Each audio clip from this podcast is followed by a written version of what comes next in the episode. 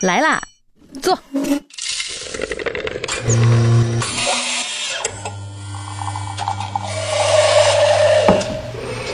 您的半拿铁，请慢用。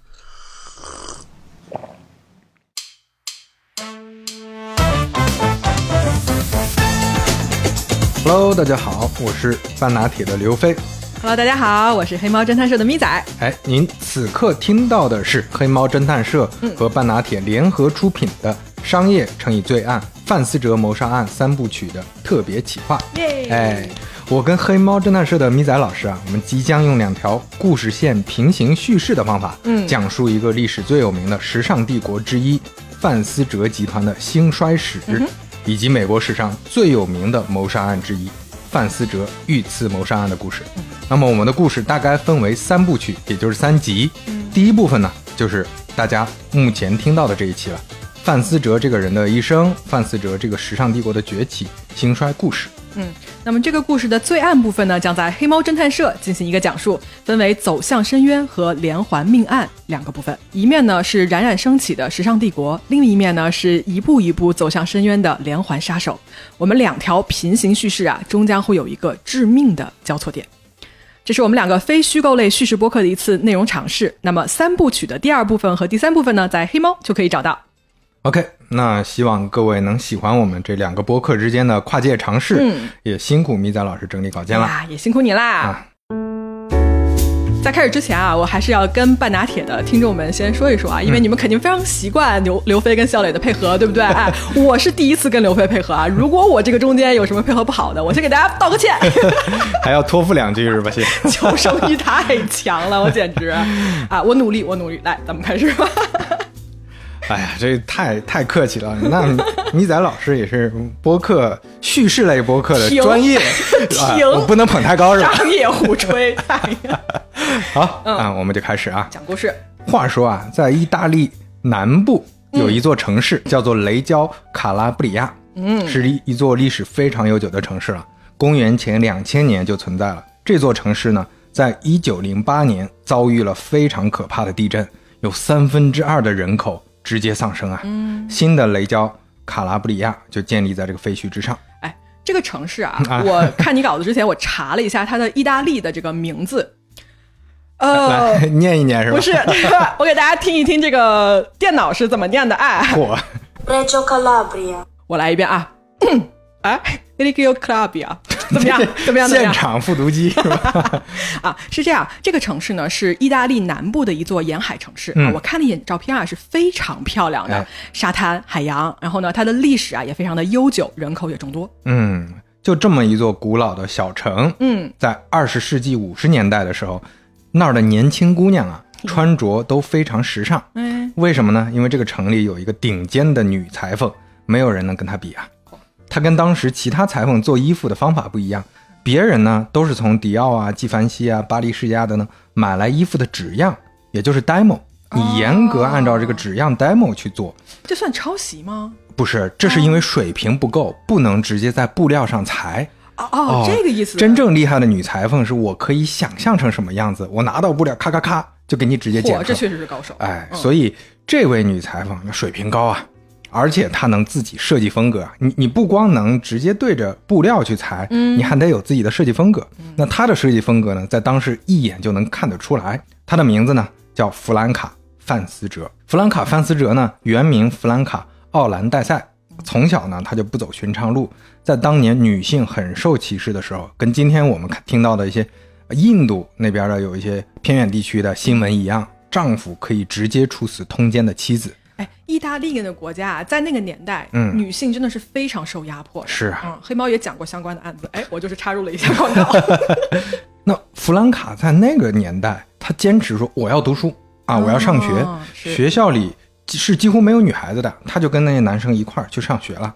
在十三岁的时候，弗兰卡就拜师学艺，跟雷焦卡拉布里亚最著名的一个裁缝，也是一个女裁缝，嗯从巴黎过来的人家，所以大家都叫她巴黎人，跟这位巴黎人学手艺。二十岁的弗兰卡就开店做生意了。二战结束之后，百废待兴，弗兰卡的这个手艺好啊，很快就成了雷焦卡拉布里亚的头牌裁缝。当地的新娘结婚，怎么就是你家里再穷啊，那也得去店里定做一套弗兰卡·范思哲的结婚礼服啊。成了一个标杆嘛。是对，他的家庭跟一般的裁缝家庭不一样，她的丈夫安东尼奥·范思哲是做煤炭生意的人，同时呢，他还是书籍、诗歌、戏剧等等的爱好者。所以说，整个家庭你可以说既有物质基础，又有精神基础，金粉世家，书香门第啊。家里生了四个孩子，嗯，第一个孩子是女生，一九四三年出生，叫迪娜；第二个孩子是长子桑图，一九四四年出生；第三个孩子也是一个儿子，叫詹妮，一九四六年出生；第四个孩子是小女儿多纳泰拉，嗯一九五五年出生。那这里边呢，最特别的也是今天我们的主人公，就是这个二儿子啦，詹妮·范思哲。他从小呢就跟着妈妈去店里，天天看来店里的这些客人，看他妈怎么给这客人裁衣服、做衣服、量衣服等等。让他很震撼的是什么呢？就是哇，那些走进来平平无奇的客人，哎，在他妈妈的双手之下，突然就变成女神了呀！啊，就跟魔法一样，就他妈简直就是有魔法呢。你在骂人吗？就妙手回春，嗯点石成金，起死复生。真的吗？刘飞老师 啊，有那么神奇？那没有，那没有，哎但是确实很厉害。确实很厉害啊。总的来说呢，詹妮·范思哲后来就回忆啊，她就是在女人堆儿里长大的。耳濡目染，等于是这个行业。是她妈妈当时雇佣了十几个女裁缝，天天就跟他们在一块儿啊，就帮他递个东西啊，这儿搭把手，你帮忙捡一下这个东西啊，或者怎么样。夏天就帮他们买点冰棍儿啊什么的，所以跟这些女裁缝们很熟。助理对，小助理，小助理对对对，啊哎，那咱们说小孩子呀，经常沉迷游戏啊，什么沉迷漫画、沉迷看书。对那范思哲，那他就是沉迷时装。那这儿我们提醒一下，接下来我们提到的范思哲就是詹妮·范思哲了啊。范思哲呢，他爸带他去看戏剧，他也看不懂，他看的是什么呢？就是戏台上这些人啊，演员穿的衣服，他就琢磨，就研究，哎呀，这衣服怎么这么好看？人家都看剧情，哎怎么他就在那儿看服化道哎，是不是？他那个时候也看不懂，确实啊，剧情。对对对，上课的时候呢，大家在就是小时候我们都有这个习惯，嗯或者都有过这个经历，画画小人儿，对吧？画画这个乱七八糟的东西我就。我就爱画小猪头，对，他画什么呢？他画时装草图啊，哇，也不听课，就天天琢磨这个东西。那上课也在这画，老师叫家家长过来，你看看这小孩画的什么玩意儿？嗯画的都是女人，而且丰乳肥臀。嗯哎，你这是是不是这个小年纪轻轻是性欲狂还是怎么样？实际上呢，他当时观察理解时装女性就应该是这样的，就是有身段的，有身材的，怎么样？实际上呢，范思哲不光不是性欲狂，他甚至对女人都没有性欲。是这个后面我们会说到。性欲狂不一定啊，这个事啊儿咱们打个问号。但是女人这一趴确哎，实就是取向可能在另外一个方面。没错啊，老师真是错怪他了嗯，啊。那就这么长大，很显然，这位詹妮·范思哲呢，就是准备继承家业的。没错，二十岁，范思哲就成了家里母亲最重要的助手了，去各种男装店、女装店采购材料，包括那个时候他已经有机会出差去罗马、米兰、巴黎、伦敦等等了。哦，那他哥哥桑图呢？桑图反而正好是随爸爸了，因为他是个很早熟的商人，很懂得商业，从小开始就学会经商了，成了爸爸的第一助手。就等于说他们家大儿子就从商，哎，哎，然后他这个弟弟呢就跟妈妈学着做衣服。对，就哦长子跟着爸爸，次子跟着妈妈了。没错，大女儿呢，咱咱们前面说了，她还有个姐姐嘛，嗯很可惜，在十岁的时候就得病去世了。哎呀，那所以呢，他全家就非常宠爱他家的小妹妹多纳泰拉。那这个多纳泰拉呢，也做出了自己的选择，到底爸爸还是妈妈呢哎？她选了妈妈，因为他的性格和爱好都跟二哥詹妮·范思哲很接近啊。他从小就陪着二哥给老妈当助手，相当于范思哲给他妈当助手，他给范思哲当助手。他是小助理的小助理 手的助手，哎，对，这俩人走的也特别近，包括范思哲这辈子裁剪制作的第一件衣服，啊，就是给他小妹做的呀。哎呀，他们兄妹二人在亲人基础上也成了未来终生的事业搭档。那对于范思哲来说，雷焦卡拉布里亚毕竟还是个小地方，嗯是是年轻人志在四方啊！我现在我妈妈已经是这个地方最好的裁缝了，我接下来我要比她更大，我要继续开疆拓土。嗯，他在一九七二年，也就是二十六岁，搬到了米兰，准备开启人生的下一步。就年轻人嘛，我发现哪个国家都一样哈，都得要去这个大城市闯荡。哎，有条件就去嘛。对，时尚领域大家都知道，那是需要混圈子的，你得有地方展示自己嘛，包括你得跟顶级的时装店、时装品牌、时装设计师走得更近一点。范思哲来到米兰，正好是意大利时装兴起的时候，因为六七十年代啊，它是女性解放非常重要的时期，没错，超短裙开始流行了，这引起了一大波意大利时装的兴起。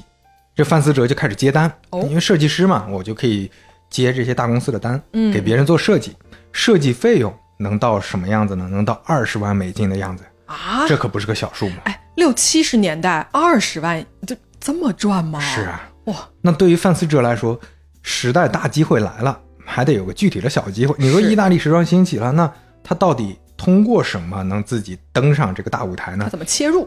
真正切入的机会是加勒汉服装集团正好空出了一个设计师的空缺。那老板玛丽萨呢，一下就想到范思哲了，嗯，因为他之前做生意打过交道的，认识，对他们母子印象都很深刻。哎，这是有真本事的，他们对时装也很认真，特别专业。后来玛丽萨自己回忆说啊，她跟范思哲工作的十四年，那就是加勒汉集团最辉煌的十四年，哇，也是人生中最辉煌的十四年啊。如此高的评价呀！另外呢，就是意大利一个知名的品牌叫珍妮，是做短裙和衬衫的，请范思哲做设计，很快就风起云涌了。就范思哲设计的，人家是真的正儿八经能帮到珍妮赚到钱的呀。嗯，珍妮的销量在七年内翻了三番，销售额达到了一百亿里拉。当然，这个里拉是当时意大利的货币单位啊，大概是六百万美元。哦，一九七五年，意大利的顶级时尚杂志《Vogue》是这么翻译吗？是，专门写文章点评范思哲说：“范思哲有型又有范儿啊，他代表的是意大利最前沿的时尚潮流。哎，等一下，我想问一下，就是、嗯他凭什么一夜之间就火成这个样子？因为哎你想啊，意大利的服装设计师，我觉得并不在少数，对吧？是那为什么就是他呢？那么咱接下来就解释一下这个时期的范思哲怎么体现出来他时尚设计的天才之处的。好嘞，时尚设计估计很多朋友都觉得，呃，不太好理解，尤其我们看最新的这些展会，对吧？时装周 很很多甚至感觉像是行为艺术，对吧？奇形怪状的。但是范思哲做的还真不是瞎做，真不是说博眼球，他是真的深刻认识到所谓的啊、你用我们做产品的话说，就是用户需求，嗯，到底那个时候的女性需要什么，他是很清楚的。那个时候的女性，因为在思想解放，她不能太保守，但同时又不能太前卫，它要时尚，就是这个现代化，这中间你要拿捏的特别好，就有个度，哎？要有个度。哎，然后呢，那时候的色彩很朴素，范思哲做的呢比较有色彩，然后他这个色彩调的呢又非常好，甚至他调色的这些逻辑理论后来出现在很多色彩理论的书籍里面。变成了经典，被人学习。是，同时呢，他加入了低领和紧身短裙，他让整个气质呢性感现代，整个看起来是不一样的。然后同时，他甚至还参考，比如说迪士尼、摇滚乐等等这些现代流行元素，在贵族风格当中加入运动元素。就贵族风格，大家一想象就浮夸、复杂、哎对对对死板等等。但他这中间呢，他就想办法来平衡，就我要有贵族元素，同时呢，我的运动元素，比如说格子花纹，哎，我再调和一下，同时呢，格子花纹上再加上一点蕾丝边儿，有点混搭，但这个混搭呢，不是乱混搭，哎啊就是改编不是乱编，细说不是胡说。哎，范思哲的水平高到什么程度呢？据说他有时候随手给顾客配一个纱巾，一个领针，就是我给你衣服配好了，你穿上来，哎，你这个地方我再给你加个东西，那就是画龙点睛啊！大家觉得哇，太美，太好看了。我懂，你知道吗？作为女性，我插一句啊，嗯就这种审美上的画龙点睛，有时候真的就是天分，是它是需要非常巧妙和细腻的观察，以及就是那一瞬间的灵感。没错，嗯，很难哦，我觉得。那为什么是范思哲这个意大利人做出名堂了呢？哎就法国巴黎，那不是时尚之都吗？香奈儿为代表的法国设计师品牌都在干嘛呢？这就要说到每次变革的时候，其实都是老的保守派反而没有机会。那他们认为时尚就应该是贵族的，或者就应该是小众的，不应该面向大众设计。嗯，真正面向大众的设计，反而是罗马、伦敦等等的一些边缘设计师，有的干脆就是巴黎混不下去，我跑到伦敦或者罗马去干，反而把这块儿做起来了。这就是范思哲的机会啊！哎，说到这儿，我补充一个信息啊，给大家，就是范思哲有一个非常有名的 quote，就一句话，叫做什么呢？它叫做 “You dress elegant woman, you dress sophisticated woman, I dressed slut。”嗯，你为优雅的女性着装，嗯你打扮成熟的女人。嗯我呢、嗯 i dress slut。嗯我觉得他其实啊，这句话它代表了当时女性的一个性解放的潮流，以及呢，就是女性冲破社会单一身份，勇敢做自己，大胆穿出这种突破传统的新颜色、新款式，展示自己的魅力。所以这一点啊，我觉得也许呢，就是她打得过这些保守派老设计品牌的原因之一。是的，嗯，所以这时候范思哲都还没有自己的品牌，没有自己的店铺，但是他已经有自己的知名度了。一听说是他做的，不管是珍妮的还是加勒汉的，嗯，立马就售罄，买都买不到啊。带货王，是啊，哎，就在一九七七年，时尚杂志 Vogue 就评价说，范思哲对民族风格进行了完全现代而动态的解读，他的风格充满了青春气息，正在给意大利前卫时装塑造一副全新的面孔。虽然三年前他还是无名小辈，今天范思哲已经是最具话题的设计师之一啊。嗯，那名气这么大了，到了一九七九年左右，三十二岁的范思哲有了自己的商标，而且可以开自己的展会了。虽然还是别的服装品牌，对吧？就别的公司给他出的，但实际上设计全都是他的设计。各种杂志啊，什么 Vogue、意大利共和国报纸、晚间邮报、国际先驱导报等等，全都在热议范思哲呀，认为他的设计呢让人兴奋，作品非常出色。嗯，同时呢，也称赞他，他这个出出东西太多了，作品太多了，真的是一个工作狂啊。他自己是真喜欢，他不是说图赚钱，因为你说赚钱，前面也说了，一次设计费也够他生活的，但他就是废寝忘食的想要做好这些产品，他享受这个。哎，就跟他上学的时候画草图一样，一脉相承啊。对对对。那接下来，范思哲开始推出全新的以范思哲命名的时装了，女装长裤，那也就是立马爆红啊。嗯，然后开始做男装、城市运动装啊、软皮长裤等等。说到这儿，要提一下，范思哲他不光做单纯的设计，他还是去到根源上解决问题，哦做很多创新。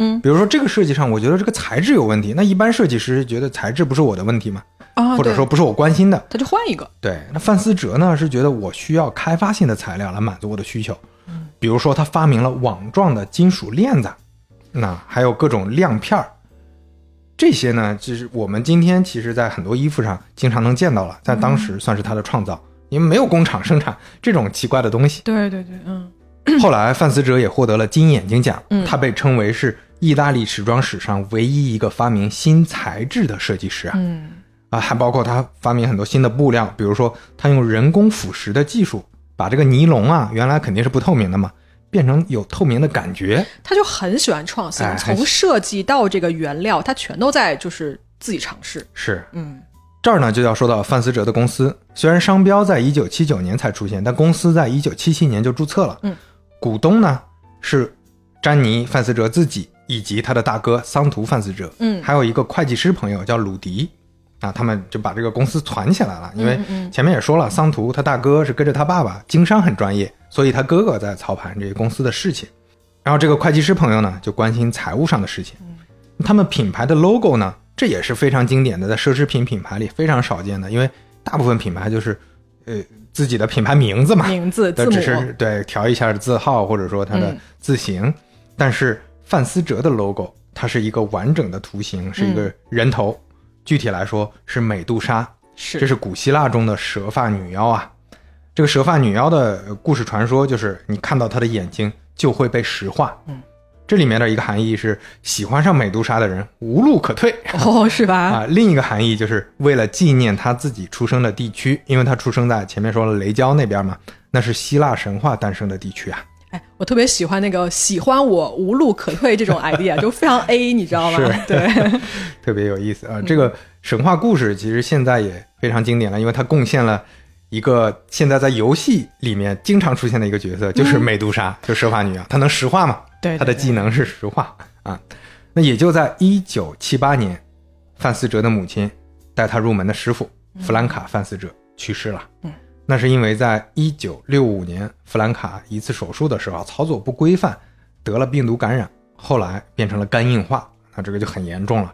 五十八岁啊，就不幸英年早逝了。好年轻啊！就哪怕在去世之前，弗兰卡还一直对范思哲做的衣服要求特别严格，有时候就直接批评躺在病床上看着他的衣服，就说：“你这个东西你怎么能给顾客啊啊？你看看你这个边儿，你做成什么样了？你怎么能裁成这样就虽然他已经是大老板了，但是是还是在妈妈这儿要瑟瑟发抖。？”是的，嗯，那母亲去世之后呢，范思哲就当然接手了他妈妈，成了家族里时装领域的真正负责人。嗯，那这个时候呢，小妹多纳泰拉也全力参与进来了。那这算是一个全新的范思哲家族的历史阶段了。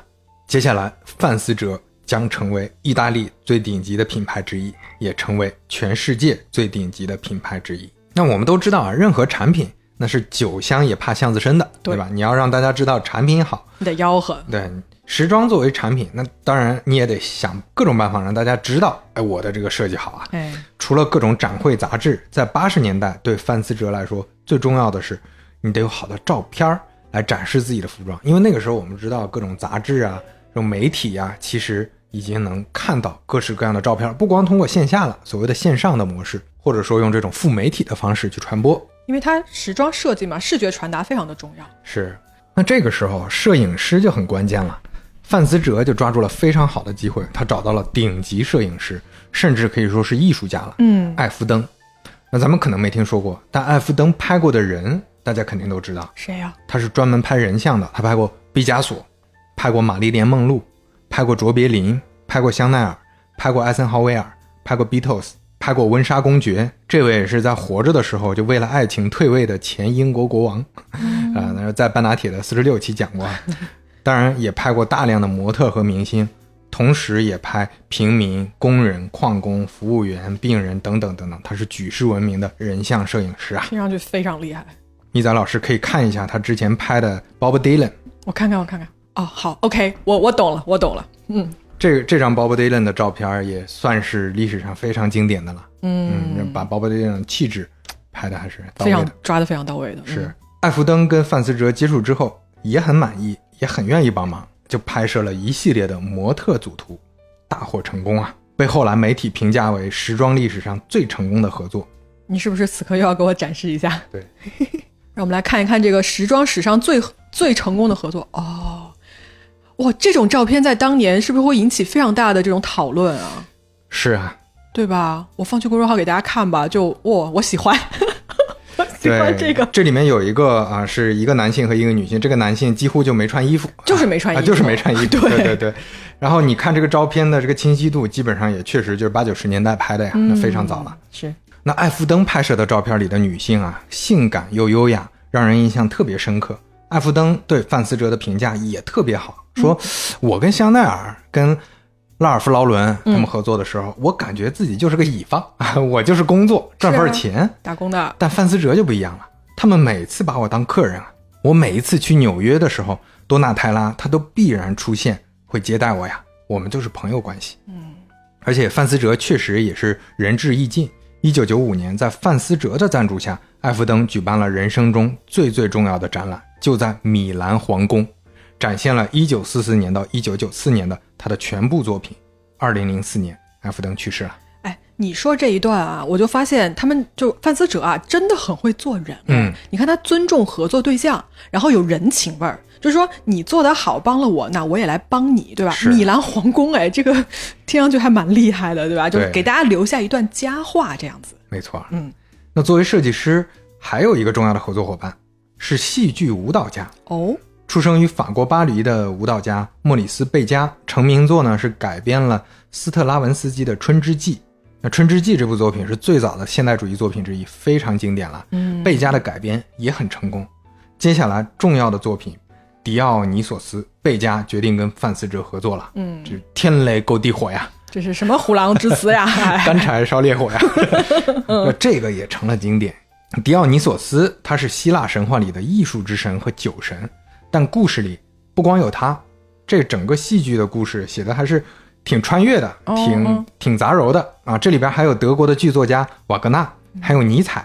在舞台上呢，你能看到古希腊部队和瓦格纳家里的客厅放一块儿。下一幕呢，纳粹的坦克打进了雅典城等等。嗯那范思哲的加入让整个舞台特色更鲜明，突出了不同历史时期、不同背景的人物角色。范思哲也非常认真，能体会到他的做事风格，已经是顶级设计师了。每次贝加跟他要草图的时候，说：“啊，你给我十张吧。”范思哲一定会给三十到四十张。四倍的哎，这个我管交付量，管够啊！我做事就做到极致，甚至每次演出之前啊，贝加说他都能在后台看到范思哲，范思哲就还在那想办法做最后的处理呢。嗯在在这个衣服上加点绘图啊，在那个衣服上缝点小蕾丝，哪怕这个小蕾丝啊，一般观众压根儿看不见，我真的还是要做。我真的为他这个专业度所折服，而且作为 INTJ，你知道吗？这一段听得我极为舒适，太棒了。是嗯，那范思哲这么用心，为什么呢？也跟他喜欢希腊文化有关系。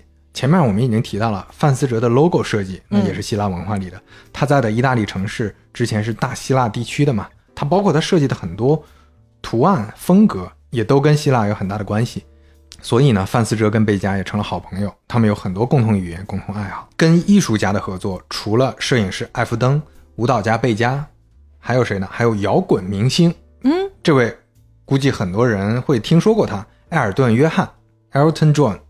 那没听说过的啊，他的歌也多少听过一些，哎，比如说他自己作曲作词的《狮子王》主题曲，嗯，Can you feel the love tonight？预备来唱，啊，不是你唱吗？一起唱是吧？预备起 Can you feel the love？对，哎呦，我把耳机给扯掉了是吗？没掉没掉，你嗯。接着接着录，接着录。他们是在一九八六年认识的。艾尔顿呢是在范思哲的店里买东西，引起了范思哲的注意。他买东西不像我们去店里啊挑来挑去，最后还砍个价啥的。他是进门就哎，全部男性款式的衣服都来一套啊，菜单上的都给我来一套，哎，我点麻辣烫都不敢这么点，你知道吃不？完是吧？太有钱了吧，这也。第一次见面，艾尔顿就对范思哲很有好感，这个朋友可以交啊，因为他那个时候正处于自己事业的瓶颈期，也是人生的困难阶段。他有抑郁症，而且那个时候正在戒毒呢，他有可卡因依赖啊，是再包括有各种丑闻，那其实大部分都是媒体编造的，但是在丑闻压力之下，他很痛苦，呃所以买东西呢对他来说也是一个发泄。花钱，两个人呢就先建立了深厚的私人友谊。后来范思哲给埃尔顿做了很多设计，比如说演唱会的舞台服装等等，还给他画了一张专辑的封面。我觉得听到这儿，如果有听众能数一数刚才刘飞说了多少名人的名字啊，就 就他认识的全是这种就是极为有名的明星啊、社会名流之类的。是嗯，另外呢，在范思哲崛起之路上很重要的角色，当然就是对手了。哦，来喽，在同时代，范思哲有一个毕生的竞争对手，也是亦师亦友的关系吧，那就是乔治阿玛尼啊。那说到阿玛尼，估计很多朋友也知道啊。那乔治阿玛尼比范思哲还大十二岁，童年可以说比范思哲悲惨多了。范思哲虽然说小时候家里也没有那么有钱，但是还是个不错的的家庭。哎对那阿玛尼呢？他爸爸是法西斯的干部啊，啊，所以在二战之后，那你就是这算是出身不好了呀，是是是备受歧视，干啥啥不行，嗯啊，受尽欺负啊。长大之后，你只能去百货公司上班。但是哎，就在这个百货公司的期间，慢慢接触服装设计，这个我觉得不行，我可以改一改，做一做。然后慢慢的，还真的进入了服装行业，而且成功改革了服装行业，给正装和运动装做了很好的融合呀、等一下，正装跟运动装融合是一个什么样子？以前的正装你只能在非常严肃正式的场合穿，燕尾服吗？那种啊，？对，就是那种大礼服。哦但是我把这些礼服改成日常也能穿的休闲西装，对吧？类似这种，哦，懂了懂了，哎，那不嗯就可以变成能够进入寻常百姓家的这种衣服了吗？是那这个今天司空见惯，在当时那是天方夜谭啊！嗯这种怎么做融合？在阿玛尼之前呢，伦敦是成衣行业的领导者，这之后就是意大利了。哦，我们解释一下，前面我们也说了，法国巴黎那一片儿那一圈儿的这种做贵族服饰的，他们是不屑于做成衣的，因为成衣是批量生产的，这代表的本身就是啊，就是不高贵了啊，没有档次了，我一定要做定制。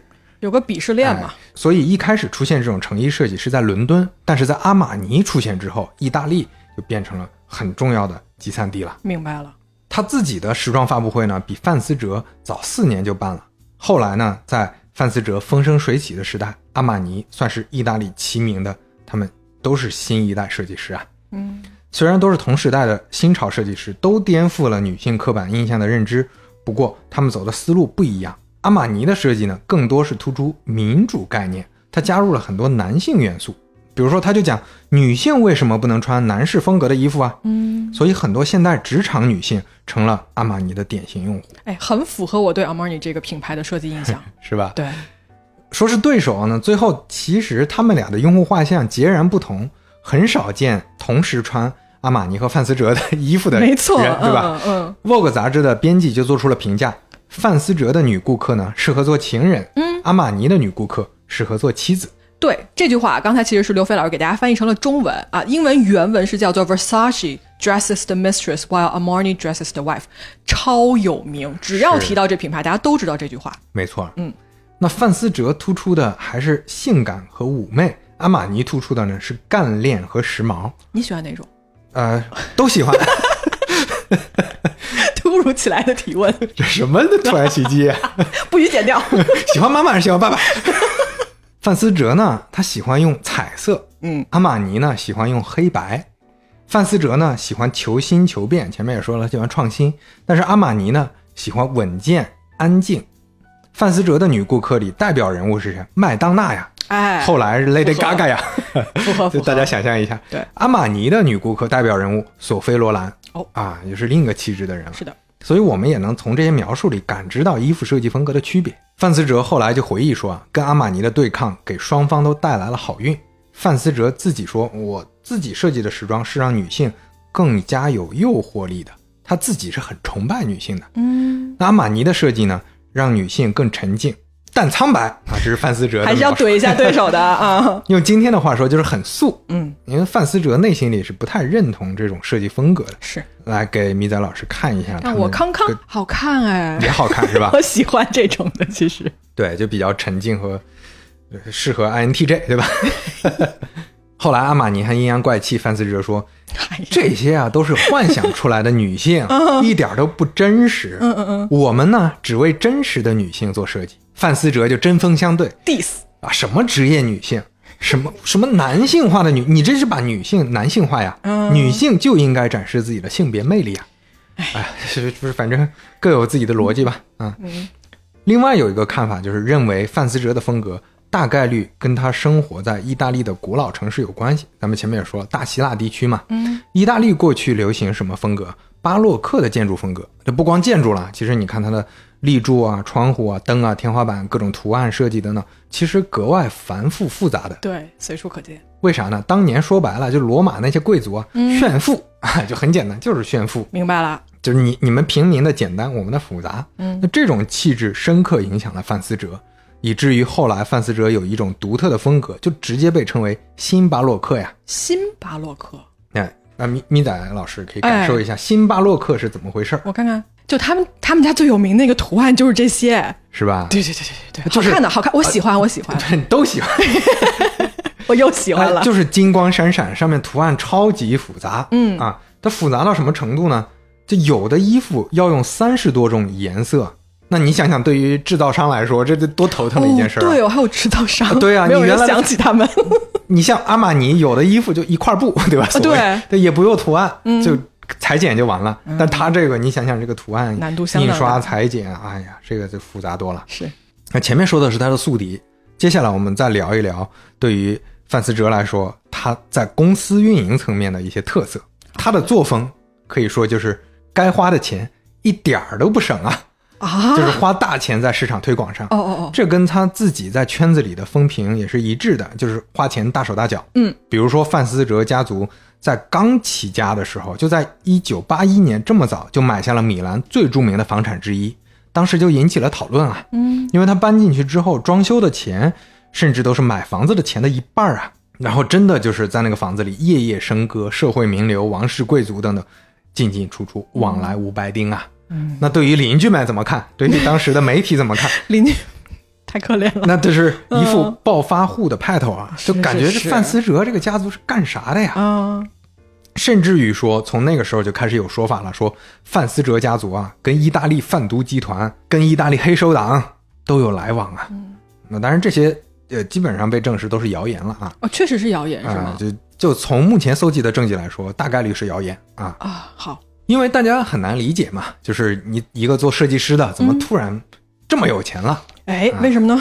那你看他这么花钱，嗯，能受得了吗？他真受得了，因为他真的很有钱。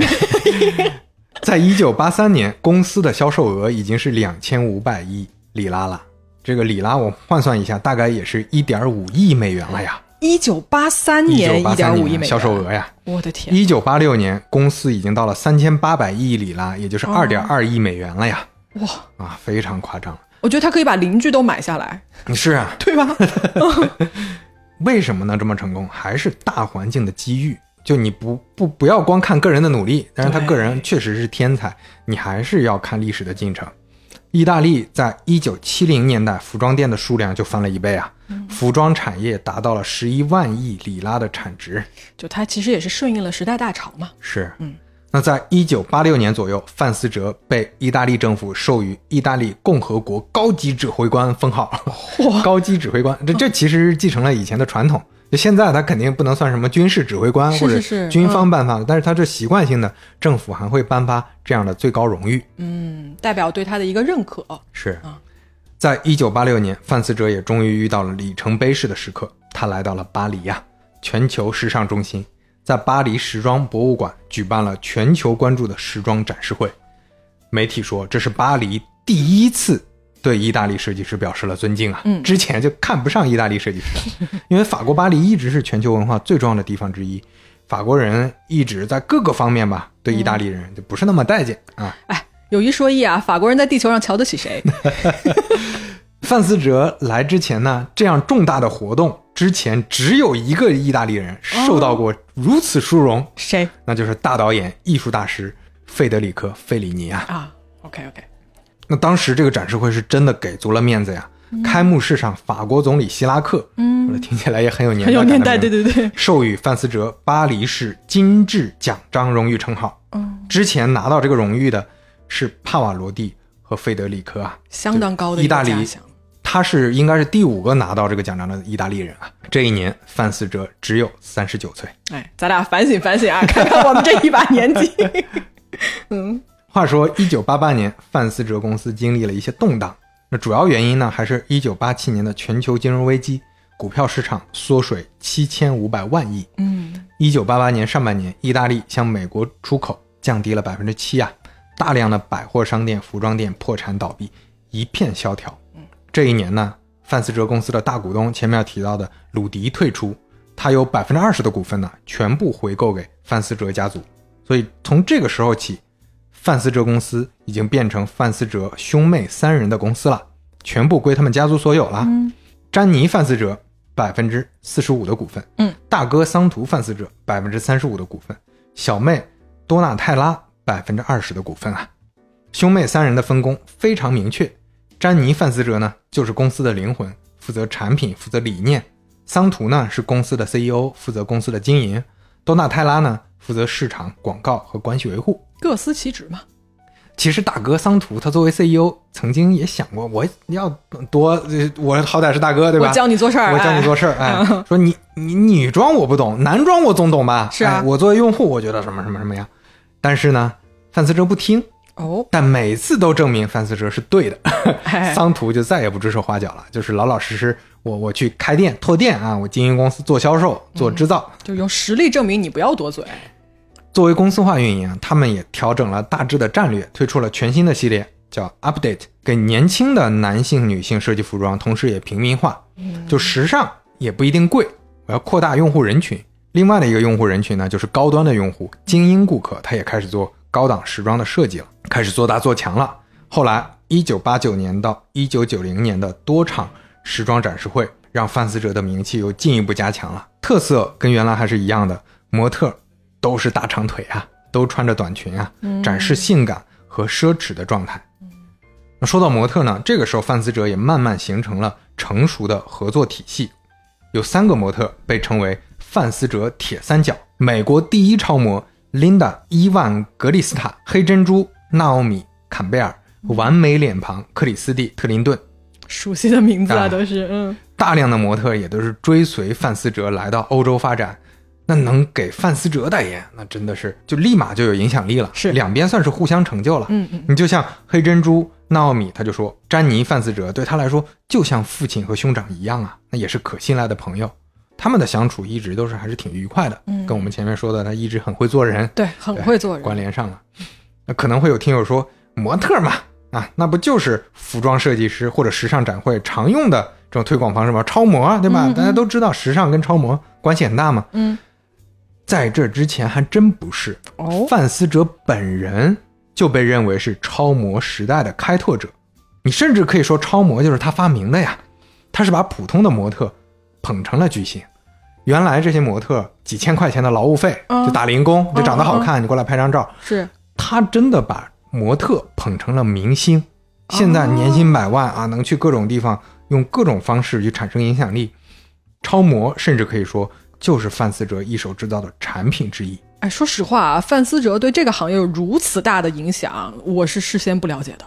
是吧？嗯，所以说，范思哲不光是在工作室里做图的设计师啊，不是就还一直在画草图，嗯他是懂得用户需求的产品经理。他不光是产品经理，他还很懂营销和传播。他利用了大量的渠道，当时的剧院啊、博物馆啊、展出啊、广告啊、新闻媒体啊、出版作品等等，全部用来不断的传递范思哲的形象气质和理念。嗯啊，前面也说了，他朋友多嘛，嗯这些朋友他不一定花钱就帮他给传播出去了。嗯，让大家都记住了范思哲，而且能把范思哲跟时尚、跟性感联系到一块儿。当然，方法上呢，除了找这些朋友，他其实也花了不少钱啊，嗯有很多也算是豪赌，比如说买房产啊，买各种广告啊，包括这很多社交关系，其实也是先花钱才能有的呀。是范思哲跟其他的服装设计师还有一点差异非常大的地方，也是他个人特色的体现，就是他在很多领域都很有影响力，不光是时尚领域。比如说，一九八五年，范思哲获得银面具奖，这是对表演艺术贡献的肯定。为什么呢？因为他给戏剧设计服装。那这个是阿玛尼很难做到的，因为哦戏剧上很多都是要浮夸，对吧？要这种夸张的造型。他擅长。在音乐领域呢，范思哲也得过一个重要的奖项，因为他给很多 MV 啊啊去设计各种各样的服装，包括给专辑封面等等。他也给大量的电影制作了服装。有一位专家就评论说，范思哲作品的核心价值在于他对时装的诠释，时装成为为媒体而生的艺术啊。它很有针对性的迎合了现代知名媒体的口味，还很巧妙的利用媒体从业者的媒体跟媒体产生良好的互动。比如说，范思哲觉得男性也需要性感，哎，跟他对女性时尚的诠释是一样的啊。就领带这个东西，这就是个垃圾啊！啊，你戴上领带，你是破坏人体的美学的呀。啊，我们需要打破资产阶级男性的固有模式，什么职场男性，寻求男性自己的性感。哎，他就写，他就写了一本书啊，这本书叫《摘下领带的男人》，Men Without Ties。嗯，那就不要领带啊，他是不遗余力的用现代化的手法去传递理念啊。嗯，就是打破一切墨守成规，展现你一个原本就有的魅力，就是男性女性都一样。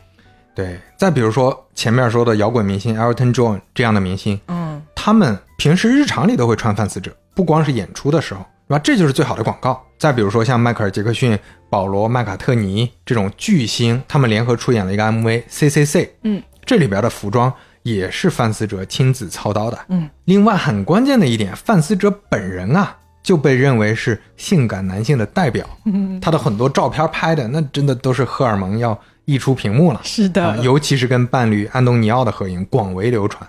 后面我们会聊到这个伴侣啊，范思哲自己就是自己的产品，他就是时尚领域的第一明星啊，就他那个性感的劲儿，我是可以 get 到的。是吧？嗯，这就好像科技领域的第一明星马斯克老师，对吧？自己天天发推特啊，现在不叫推特了，叫 X，X。天天发 X，那这就是一种传播，因为他他不需要什么公关部门、市场部门，不需要买什么渠道，我要讲啥，我随便发一条，立马就上新闻了。对，说回范思哲，在一九九一年，范思哲公司的全球专卖店数量已经开到一百二十多家了，销售网点三百多个。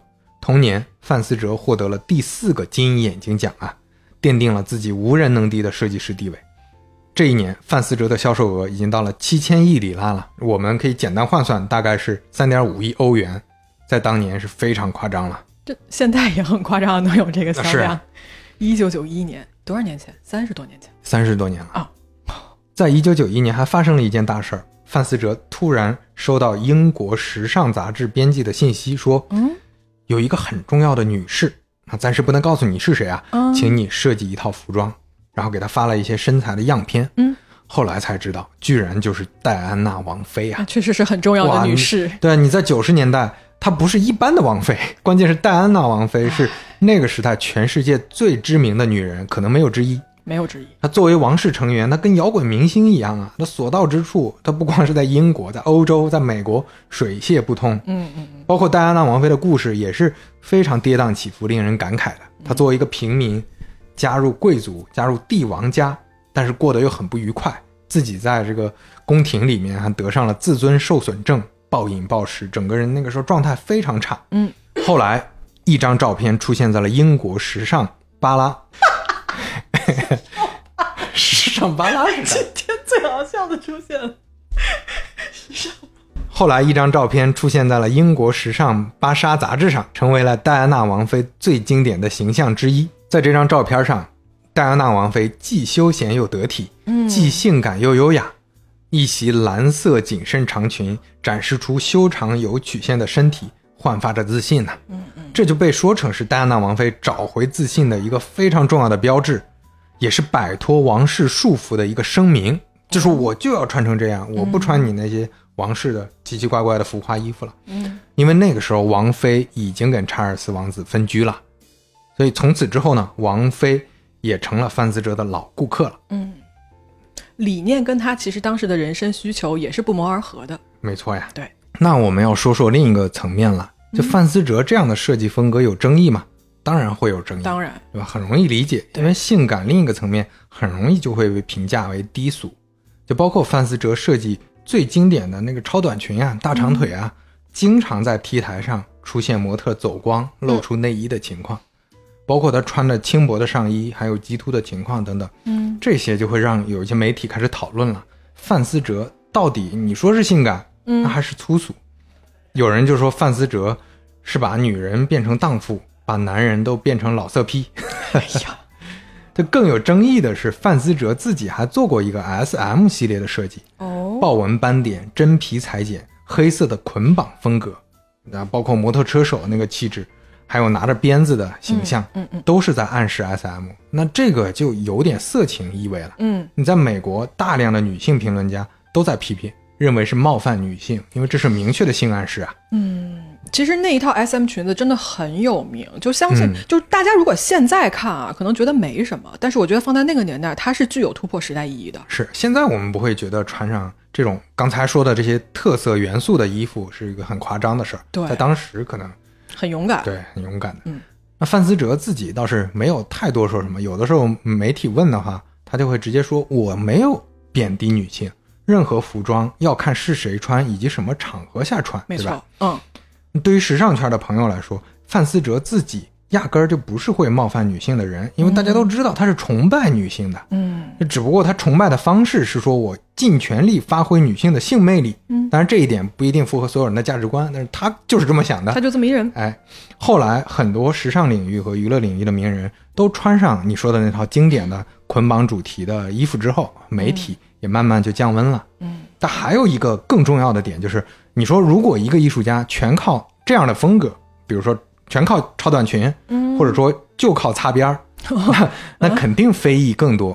但对范思哲来说，人家不光靠这一个呀，他虽然主题是性感，他的人生主题就是做性感的衣服，但他除了 S M 系列，除了肉体的暴露，范思哲是真正在细节上做的也足够好。就他的设计里，经常融合希腊、埃及、印度、中国等等这种古文明的风格，也非常多变。有的呢很贵族，有的很都市，既能给歌剧做衣服，也能给摇滚画服装。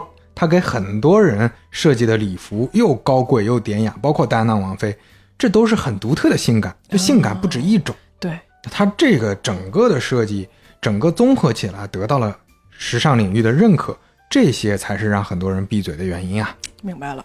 虽然在美国的批评声音比在欧洲大，范思哲反而喜欢上了美国，并且移居到了迈阿密。嗯，这就说到范思哲的私人生活了。嘿哎，我的耳朵竖起来了哟。范思哲一直延续着他刚到米兰时候的状态，那就是声色犬马呀，每天出入各种场合，结交各种人。这个我们提到了，本身这也是他自我传播的一种重要方式。他自己就是明星嘛，是到处去讲，到处去认识人。不过范思哲没想到的是，这也制造了一个啊所谓致命的偶遇啦。嗯，在一九九零年，他跟一个人在夜店里接触过。这一部分呢，你可以在《黑猫侦探社》的罪案故事里听到。这是一次很致命的偶遇啊！就在这儿给各位小小的剧透一下，命运的种子呢，在此刻埋下了，静待生长。估计按照普通人的想法，一个身边围绕着无数香车美女，在纸醉金迷的时尚圈做顶级设计师，应该不缺姑娘吧？对啊，那确实不缺姑娘，但是范思哲不需要姑娘，他需要的是男人。啊，呃对了，顺便一提啊，大量的时尚设计师其实都是性取向是男人的啊，嗯嗯包括詹妮·范思哲的宿敌乔治·阿玛尼，他也是性取向男人啊。这一对是可以磕的吗？什么呀？对不起，在一九八二年，米兰的斯卡拉歌剧院举办了演出，演员都是穿着范思哲设计的服装，范思哲当然他也在场。就在这个晚上，他遇到了自己的人生伴侣，嗯一个皮革厂，不是黄鹤，啊，一个皮革厂的销售员，嗯也干过厨师啥的，就干各种零工杂活，嗯嗯嗯，叫安东尼奥·达米科。嗯，然后呢，他后来兼，因为他长得帅，形象气质好，后来兼职做 T 台模特，去拍一些杂志，包括还演了一些肥皂剧的小角色，算是小有名气了，他确实长得挺帅的。长得非常帅啊。嗯嗯这个安东尼奥呢，他是一九五九年出生的，他比范思哲整整小十三岁啊，嗯，小一轮多一点。一轮多一点啊。不过这一年他也二十三岁了，那当然是成年了哈、安东尼奥的朋友呢邀请他一块儿晚宴，因为前面也说了他小有名气嘛，嗯，正好就跟范思哲认识了。临走的时候还加了个微信，扫码加的是 吧？扫码，好嘞。就是交换了一下电话号码嘛。嗯。范思哲还说，哎，他主动说的，你可以来我工作室一块儿吃个饭啥的，嗯。而且就当着范思哲当时的男朋友的面儿啊，这么去讲的，哦还有这么一幕那，说明范思哲对他还是挺有兴趣的啊。是是是，但当时安东尼奥呢，就认为是客气一下，嗯结果范思哲又主动联系他，说你来来来吃顿饭啥的，嗯发起了非常明确的信号。后来就开始追求安东尼奥了，嗯两个人就经常一块儿吃饭，度个周末什么的。范思哲呢，还主动把安东尼奥安排进了公司，参与服装设计的工作，也跟范思哲同居了。范思哲，你从他的风格从前面描述里也能猜到，他就是花花公子，身边男人啊，那是人来人往啊。嗯他跟安东尼奥在一块儿住，还经常找男人，后来被发现了，大吵一架。在此之后呢，范思哲就决定要跟安东尼奥在一块儿了。我老老实实的，我就跟你在一块儿了。这也说明他是真的很喜欢对方了。哎，但是我看一些报道资料里面写啊，就这俩人交往到后期，其实他们是一种开放性关系，就是说，Antonio 还会给范思哲带男人回家。嗯，反正我们也不 judge 他们了，就他们开心就好。就给大家说个八卦，哎，对，因为我这里边看到的资料是，他可能还是比较在意这个事儿，但是具体什么情况，对，就可能是他俩都知情的情况下，可能会玩点新花样什么的。嗯嗯嗯，啊是，一年多之后呢，两个人正式确立关系，直到范思哲去世。所以呢，范思哲也没有儿女，但是他还是挺喜欢小孩的。他关系最好的就是桑图和多纳泰拉的孩子们，尤其是多纳泰拉的女儿，她的外甥女儿，名字都是他取的，哦叫阿莱格拉。嗯，在一九八六年，范思哲和安东尼奥在迈阿密的海滨大道附近买下了卡萨凯瑟瑞娜别墅，一千二百四十平方米啊！这次装修就花了三千多万美元啊！呀，一千多平方米，是啊，这这、哦无法想象。这一度让范思哲和桑图的关系变得很僵。啊为啥？因为他哥哥觉得他挥霍无度啊，公司的现金流被你拿去买房子玩了啊！但是范思哲就我我应得的呀，公司这么大靠谁啊？不就靠我吗？对啊，不就我吗？是啊，所以范思哲在那儿继续花天酒地，在迈阿密的生活有点，甚至可以说荒淫无度了。嗯，范思哲他是公开出柜的呀，而当地呢有很多男童的色情场所，范思哲和安东尼奥俩人总是混在这里边。嗯那在迈阿密那边呢，色情行业发达，同时也可想而知犯罪率，犯罪率也不低。在一九九三年，一年里面已经有八个游客意外身亡了。哦哦，这么范多，对，当时范思哲公司的高管有一次来迈阿密，还建议，呃，范思哲说：“你好歹是个大公司老板，对吧？好歹是个名人，你雇个保镖嘛。”嗯范思哲觉得雇什么保镖无所谓，那这也为后面的意外埋下了伏笔。哎，其实我会在这个我们系列的第二集啊，在黑猫侦探社里面，我会详细跟大家讲一下，就是迈阿密南海滩这个地方的性交易，包括它的时尚圈、娱乐圈以及毒品到底是一个什么情况。而且呢，就像刚才刘飞老师说的，就不用保镖这件事情，我个人是真的无法理解。你知道他们家那个豪宅啊，临大街，对，就是随便一个路人就可以站在他们家那个 铁栏杆那儿往里是是看，是它不是那种深宅豪院啊。然后我即将给大家讲的那个连环杀手，其实呢就是钻了这么一个空子嗯啊。下集给大家慢慢讲。对你像他呃，我们说到别墅，大家想象的可能是电视剧里经常看到要走很远的路，郊外周围全是荒地草坪，不是的，它这是闹市区，在海滩旁边的一个地方，它旁它就在路边附近都是其他人家的，对就是大街旁边啊。搬到迈阿密之后呢，他妹妹多纳泰拉蒂当然也经常来，嗯同时也给他带来了非常不好的影响，因为这个妹妹啊。她在公司里，前面也说了，她负责整个公司的企业形象，嗯负责这种各种人脉关系的维护。那她平时接触的都是什么人啊？都是娱乐圈的人。这娱乐圈的人，对吧？良莠不齐，各种参差，对吧？很早就染上了各种不好的习惯，比如说毒瘾哎，啊。这个毒瘾啊，到了迈阿密，那更是变本加厉啊。这也成了他们兄妹三人之间最主要的矛盾之一。嗯，范思哲他跟桑图和多纳泰拉的私人关系变差了，就兄妹三人各种嫌隙之后，嗯他反而主要的家人寄托还是需要有个家人寄托。那他的家人寄托就放在了多纳泰拉的女儿阿莱格拉身上。嗯，这这也是埋下了一个伏笔。是他搬到了美国之后呢，在美国的影响力也逐步放大。一九九二年被称为时装界的奥斯卡，美国时装设计师协会的 CFDA 大奖颁发给了范思哲。这可不是普通的大奖啊，这是 CFDA 的奖，而且是第一届。第一届给他就说明证实了他在时尚界的 Top One 的地位啊。对，后来宿敌阿玛尼也拿了这个奖，只不过就是晚一些嘛，相当于被范思哲压了一头。哎，我还看过一个说法，就是范思哲在这个世界范围内，特别是在美国很红啊，是因为他这个 last name 就这个 Versace。Versace，朋友们，我真的尽力了啊！这个 这个意大利发音我真的是读不太好啊。你把这个手藏起来就 就就像了。好嘞，哎，就因为他这个名字听起来就很异国风情，然后很有腔调，就他发音很好听。哎，是是，你你你确实，我第一次看，我以为英文发音 versus 这个好像也不怎么好听，对吧？对，Versace，这感觉不太一样了。哎，那话说这一年，《时代周刊》十一月的封面上，那就是范思哲和阿玛尼两个人的头像啊。嗯，文章标题写的是“热辣詹妮，冷酷乔治 ”，Hot Jenny。Cold John 啊，这是这段宿敌一生的写照啊！我还是想磕 哎，哎，但是不得不说，嗯，热辣可詹能妮，这不好磕。可能腐女会特别喜欢范思哲的故事，因为他几乎跟他每一个合作对象拍的照片都很腐啊。那范思哲公司呢，在九三年其他公司都遇到财务问题的时候，反而逆流而上，这一年又再创辉煌啊！销售额达到了一万亿的里拉，大概接近四亿美元啊！你像前面到两亿多，到现在四亿了。嗯，现在就在最巅峰的时候，那真的是祸兮福之所以，福兮祸之所伏啊！嗯范思哲突然得了重病，嗯，参加完一场巴黎时装周之后啊，范思哲一只耳朵听不见了。啊他以为是小问题，就可能耳朵堵塞了嘛。嗯我去医院稍微戳一下，就是清理一下，嗯是不是就可以了？还没去呢，半边脸已经肿了。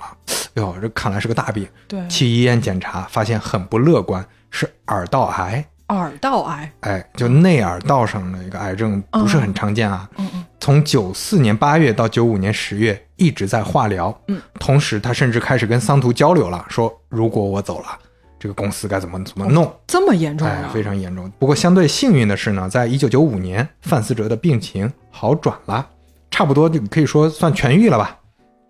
这段故事呢，有媒体解读是，呃他得的不是耳道癌，嗯他是他可是 gay 啊，嗯这得的是艾滋病啊。哎当然这个没有得到证实，确实 gay 容易得艾滋病是相对符合大家想象的啊。对，其实，在那个夏季谋杀案里面啊，就是范思哲有没有艾滋病这件事情，其实是这个谋杀案里面比较重要的一个信息之一。哎嗯嗯，范思哲恢复之后呢，还一直在时尚前线，这个拽着、攥着啊时尚领军人物的大旗，不断开拓疆土。在这期间呢，范思哲的拥趸包括麦当娜、哈利贝瑞、Lady Gaga 等等。范思哲公司的销售额在九七年已经达到了一点五万亿，也就是八亿美元啊！天哪，这个主要归功于谁呢？桑图，因为桑图开拓了大量的授权产品，销售额里有三分之二甚至已经不是范思哲自己的产品了，是挂牌范思哲的，比如首饰、香水儿、杂杂七杂八的，哦其实不是他自己设计的，就相当于卖代理权。啊，明白。就在这个时候，CEO 桑图宣布公司准备上市了。嗯，但是你你看，他是为了上市做这些准备，但是这些准这些战略方向的调整呢，为后来的公司发展肯定埋了地雷啊！你是随意授权嘛？多年之后，范思哲甚至被当成随意卖代理权的经典反面教材啊，出现在反面教材了。啊出现在各种商业案例里，嗯，好，因为因为它整个会折损你这个品牌嘛。对，其实范思哲是不想上市的，他只有一个需求，嗯，就是我干活，然后让我买东西，啊，让我花钱。嗯，他之前买毕加索的真迹花了特别多的钱，让他哥哥也非常生气。你买这个干啥？那桑图的意图是上市之后。公司就有现金流能继续发展了，因为这些年啊，确实在范思哲的这个，你也不能说霍霍，反正人家自己赚的钱，人家就这么花，但是公司的现金流非常紧张了，对，再这么霍霍下去要完犊子呀！我赶快上市，有了现金流，就一把。最后两两边吵了很久啊，达成一致。这一年呢，我多给你粉点红啊，范思哲你多拿点钱出去继续霍霍，但是你得答应我上市，先给你有钱花，然后上市。怎么有种哄着他的感觉？就是哄着他嘛嗯，就在一九九七年，这个事业最辉煌又经历大病初愈，再次登上王位的时候，范思哲在七月十五号早晨走出迈阿密的别墅去买报纸，就再也没有回来了。五十一岁的范思哲遭遇了一位神秘连环杀手的残忍杀害。啊，凶案发生的时候啊，他的伴侣安东尼奥还听到了枪声，他是亲眼目睹了死去的瞬间的。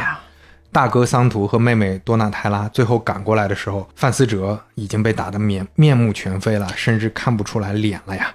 他的脸部跟头部啊是中弹两枪，分别击穿了他的颅底、大脑还有脊椎。那么范思哲呢是当场死亡的啊，开枪的啊不是什么单纯的粉丝哦，开枪的是一位已经背负了四条人命的变态连环杀手。这个案子呢，成为了继 O.J. Simpson 之后，美国警方最大规模的嫌疑犯搜捕行动。随后也出演了一出这个警匪对峙啊，就全民直播的大戏。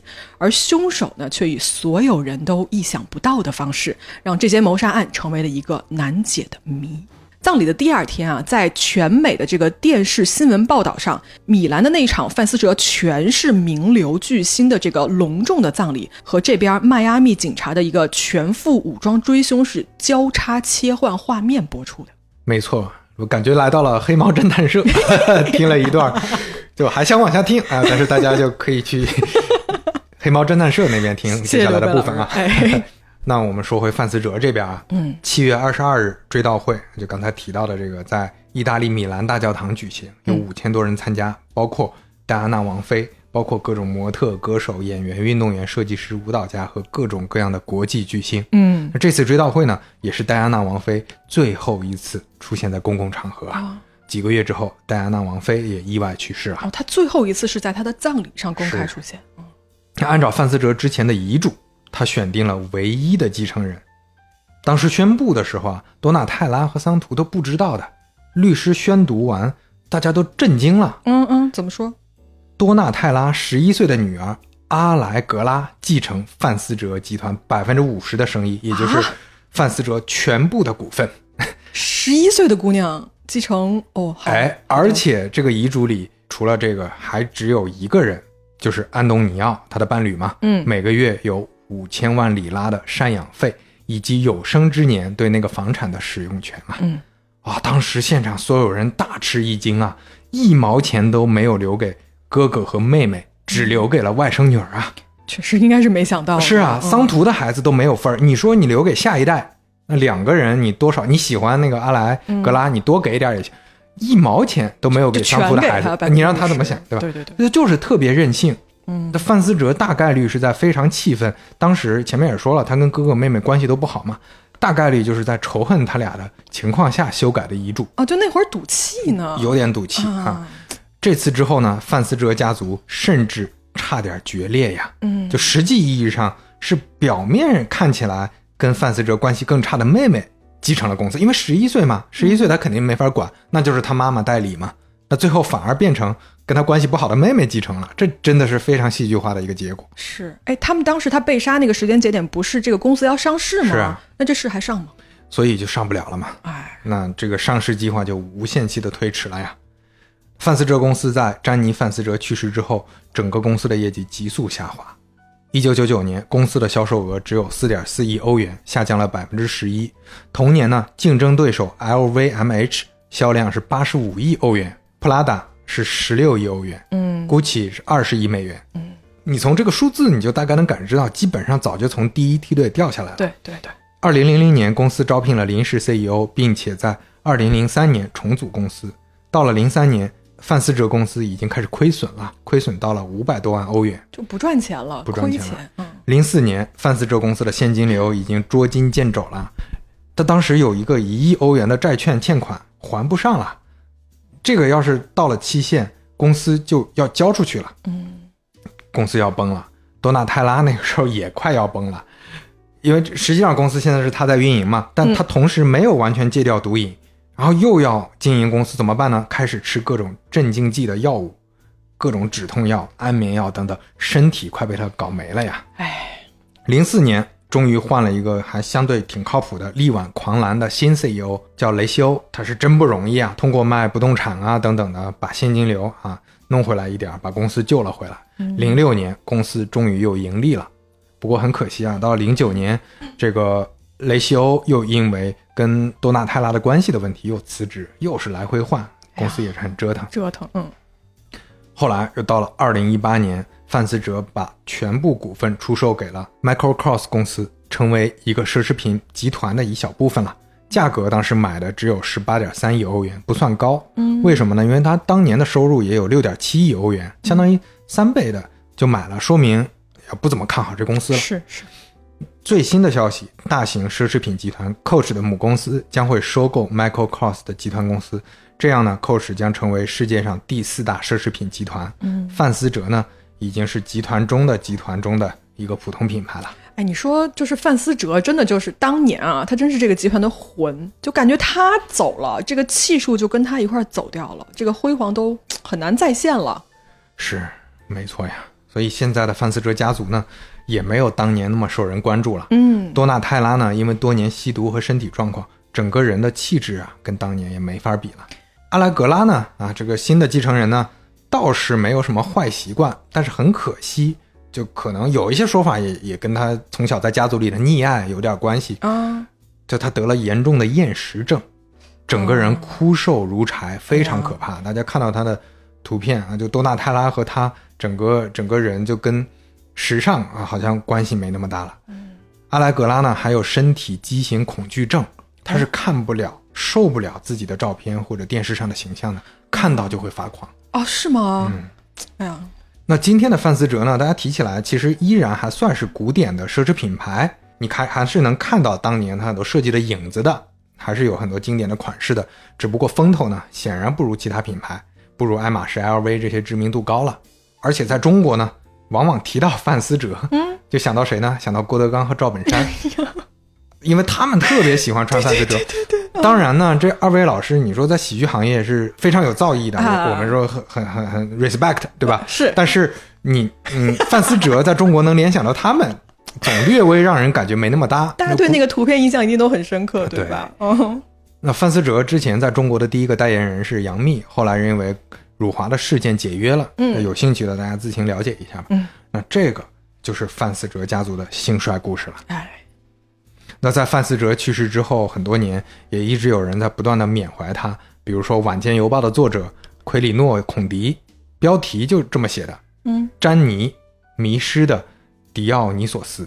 他把詹妮·范思哲比喻成希腊神话的酒神，这正巧也是之前范思哲参与的非常经典的戏剧作品啊。嗯，这里面他是这么描述的，我给大家念一念啊。来，随着詹妮·范思哲的去世，时装的时代已经走向终结，就像那个被无情折磨的肉身啊。对于时装来说，当时的迈阿密就像后现代的巴比伦一样，历史凝固在一个个平常的日子里。范思哲，一个外来者，一个异乡人，一个陌生人，成了这个城市的主人和时装大师，让人无法忘记。在那个正在走向毁灭的时代，一切都处于不停的变化之中。一个新的时代，带着一群新的观众，要求一个新的人物，一种新的状态，一种新的形式出现。范思哲将这种新的艺术形式抛向了这个新的社会。这种新生事物以难以想象的活力成长起来。他是一名聪明、清醒、有眼光的商人，在时尚走向败落之路的时候，他挺身而出，紧紧地攥住了时尚的喉咙。时装时代之后，一切与那个曾经活力四射的天才相关的想象背道而驰。这将是一个艰难、不快和概念化的时代。我们只能想象他会如何嘲笑这个新的时代，或者他会毫不犹豫地阻止这一切的发生，然后用他那双神奇的艺术之手将这错位的一切扶正。范思哲如此饥渴多彩、伟大的凡间天使。哎，写的真是好啊，写的非常的动人。嗯嗯，其实大家可以看出来啊，故事讲到这儿呢，我们都能明白，就是范思哲的死啊，对于这个世间都是一个巨大的损失，是更别提说对时尚界、对他们家族的这个公司是一个多大的这么一个损失了。没错，啊，那其实呢，范思哲的死啊，至今也是被世间讨论的非常广泛的一个故事。我们今天的故事讲到这儿呢，其实只是我们这个平行宇宙中的一环。在另一边呢，一个更黑暗的世界，一个浑身已经溅满鲜血的灵魂正在盯着范思哲的一举一动。他最终的目的啊，就是要杀死这个被世人所崇拜和喜爱的天才。而为什么要这么做呢？是什么导致了最后两条命运线的致命交织？这个故事到这儿还没完啊！大家听我们两个继续往下讲。没错，请大家移步黑猫侦探社了，那就啊，希望大家会喜欢我们这个平行宇宙的讲述方式。反正至少从我来说，我还是挺兴奋的。这聊完，因为两个故事主人公，两条很有意思的故事线，嗯他们能以这种方式交汇在一块儿是啊。那今天我们这一期半打铁差不多就到这儿了。片尾曲是什么呢？是追悼会现场他的好朋友，我们前面提到的摇滚明星 Elton John，嗯他唱了那一首写给玛丽莲梦露的《风中之烛》。后来这首歌在戴安娜王妃的追悼会上，他又唱了一遍。好，那么半拿铁第七十四期杀青，打板结束，嗯，大家下期再见。我们到下一期接着聊哦，拜拜。Goodbye, England's rose. May you ever grow in our hearts. You were the grace that placed itself where lives were torn apart.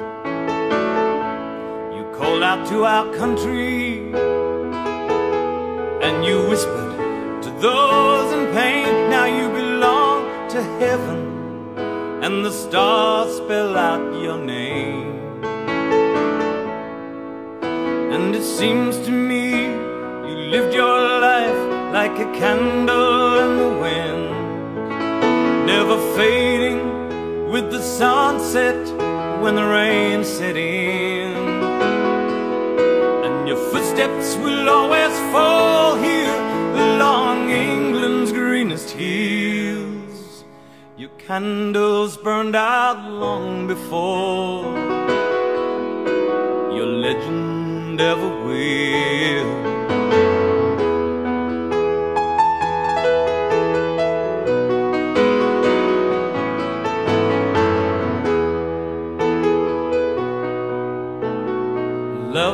We've lost these empty days without your smile. This torch we'll always carry for our nation's golden child. And even though we try, the truth brings us to tears. All our words cannot express the joy you brought us through the years. It seems to me you lived your life like a candle in the wind, never fading with the sunset when rain set in. And your footsteps will always fall here along England's greenest hills. Your candles burned out long before your legend ever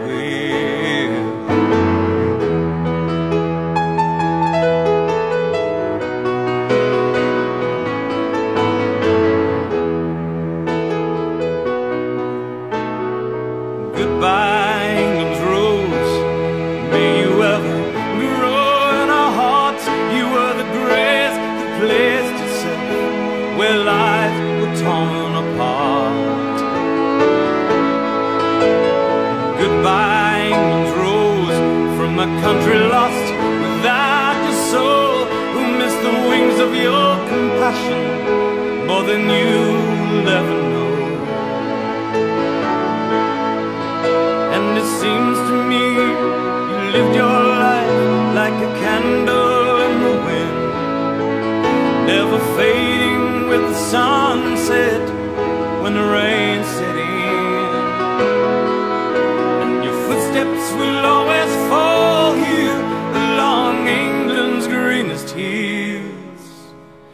candles burned out long before